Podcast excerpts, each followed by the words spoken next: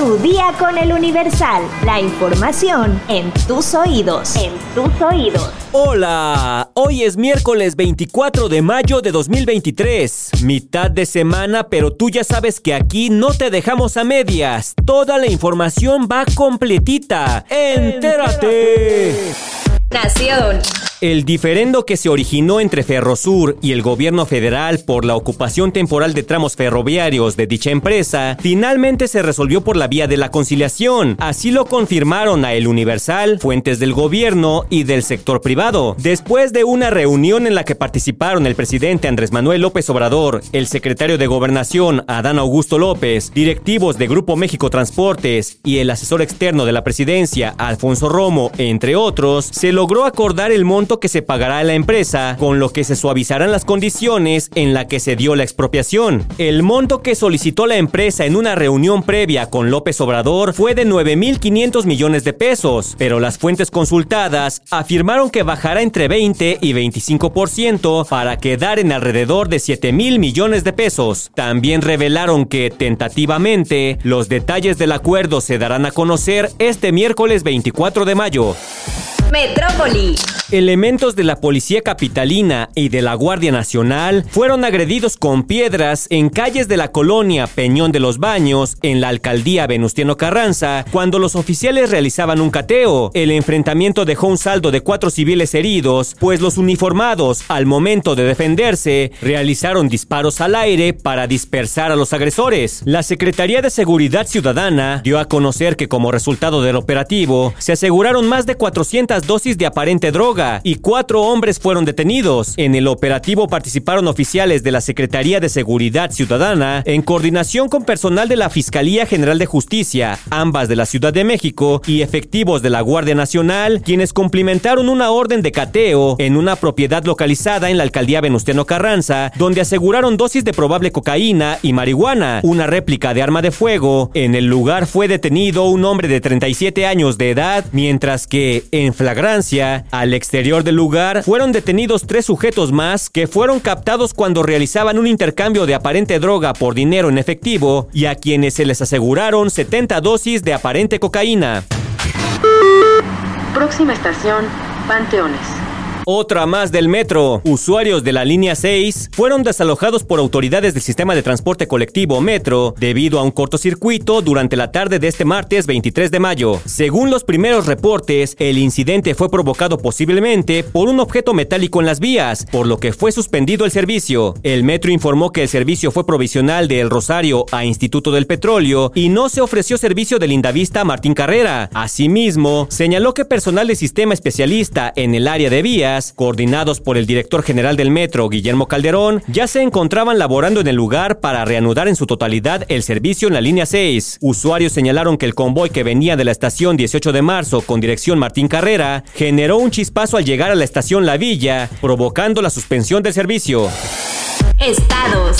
Participan 12.000 maestros en manifestaciones en la ciudad de Oaxaca, afirma representante. El tema profundo de la movilización es la iniciativa que envió el presidente Andrés Manuel López Obrador, donde se pretende eliminar 18 organismos con el argumento de duplicidad de funciones y exceso en inversión de recursos.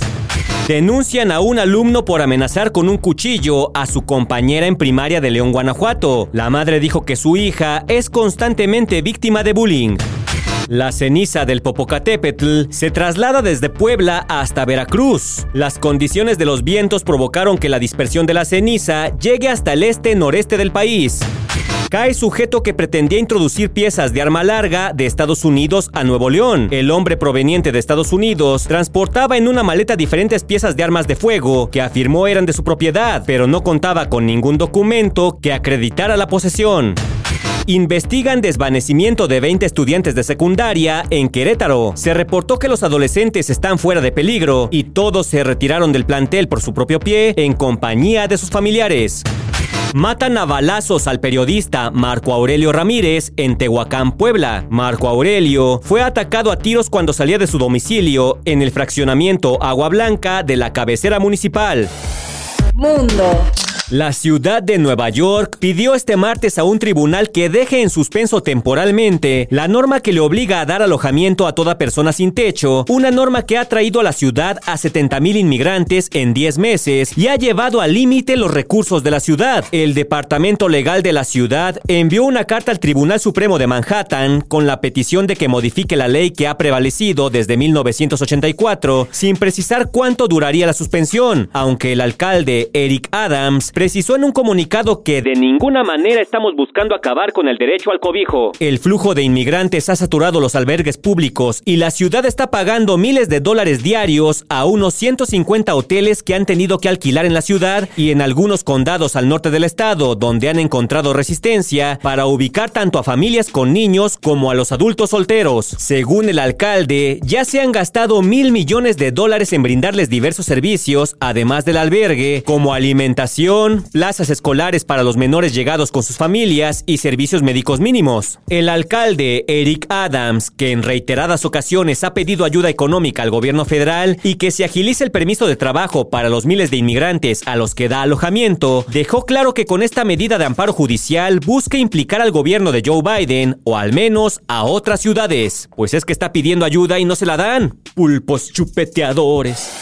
Espectáculos. Netflix, una de las plataformas más populares, cumplió con su advertencia, pues recién anunció a través de sus redes sociales que ya cobrará una cantidad extra por compartir tu cuenta con personas que no vivan en tu mismo hogar. A partir de este 23 de mayo, la plataforma comenzará a enviar un correo a los usuarios en el que les notificarán la decisión. Mediante un comunicado, la empresa detalló que las cuentas están diseñadas para usarse en el mismo hogar, por lo que dichos miembros podrán acceder al contenido desde donde donde quiera que se encuentren, pero las personas externas no. Ahora hablemos de dinero. ¿De cuánto será el cobro extra en México? Es lo que importa. De acuerdo con la información, el costo por usuario extra será de 69 pesos y se podrá contar próximamente con la herramienta agregar miembro extra. Asimismo, el cobro será mensual. Por otra parte, Netflix agregó que debido a que la función no está disponible para miembros con facturación por medio de socios proveedores, por el momento no se aplica el cobro. No, hombre, pura sacadera de dinero. Ya pagas Netflix, Disney Plus, Amazon. ¿Cuál otro hay? Spotify. Y ahora te van a cobrar los miembros extra. Pulpos chupeteadores. ¿Quieres conocer 8 beneficios de comer sandía? Descúbrelo en nuestra sección menú en eluniversal.com.mx. Ya estás informado, pero sigue todas las redes sociales del Universal para estar actualizado. Comparte este podcast y mañana no te olvides de empezar tu día. Tu día con el Universal.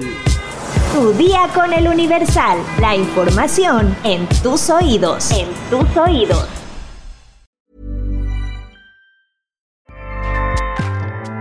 ACAST powers the world's best podcasts. Here's a show that we recommend. Hi, I'm Jesse Cruikshank. Jesse Cruikshank. I host the number one comedy podcast called Phone a Friend. Girl, let's phone a friend. Not only do I break down the biggest stories in pop culture with guests like Dan Levy and members of InSync, I do it with my own personal boy band singing jingles throughout because it's my show. It's your show, girl. New episodes of Phone a Friend Yeah. drop Thursdays wherever you get your podcasts. So work it, girl. Yeah, work it. Okay, that's enough. ACAST helps creators launch, grow, and monetize their podcasts everywhere. ACAST.com.